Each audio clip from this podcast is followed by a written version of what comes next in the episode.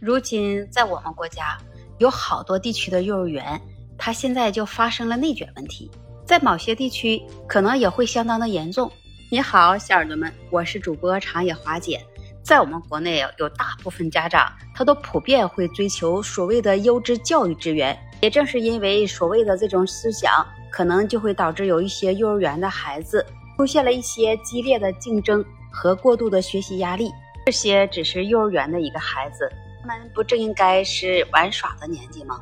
你作为一个家长，为了让自己的孩子优秀，不去考虑孩子的感受，也不顾及孩子的心理想法，这不仅能影响孩子的健康成长，也会增加了家庭的负担。这种情况呢，不能一概而论，并非所有的地区都是如此，因地区和文化的差异而已。那我觉得啊，这么小的孩子，有一些家长呢，他不管家庭条件如何。会花很多的钱给孩子报一些学习班来学习，给孩子加一些学习压力。那虽然都说啊，这孩子要从小来培养，可是他太小了，还在幼儿园，他也不懂事。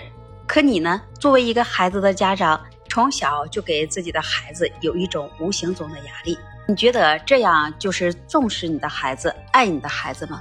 在你的心里呢？你不管孩子喜不喜欢学，这都不要紧，只要你的意愿达到就行。你作为一个家长，你也不去想一想，这只不过他就是一个刚刚开始学画的一个萌宝，你就给了他一个这样的心理压力。对于每个家长来说，都是想着望子成龙、望女成凤，不让孩子啊输在起跑线上。但是你知道吗？这种过重的学习压力不仅减少了孩子的休息时间，还会让孩子产生逆反心理。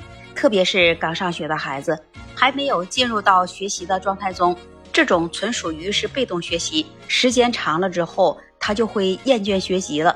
实际上，对于这刚开始学习的孩子而言，父母的这种做法那是非常不科学的。不仅不会激励孩子努力去学习，反而会促使孩子认为这学习是一件苦差事。那久而久之之后，很可能就会引发孩子的厌学情绪。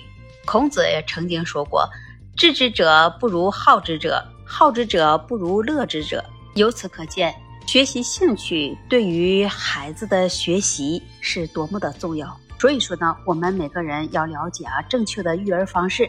首先，你要帮助幼儿来做一个全面发展，促进孩子的身心健康成长。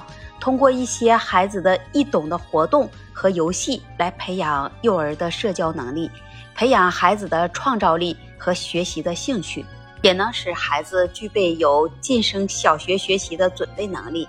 在幼儿园里的孩子，就要应该每天以玩为主，每天都能轻松愉悦，从玩中去学习，这样就会使你自己的孩子的成长过程能更加的充实。你是不是也这样认为的呢？欢迎把你的观点分享在评论区跟华姐互动，也期待您关注、订阅、点赞和评论。那这一期节目，华姐就跟你聊到这里，我们下期节目再见。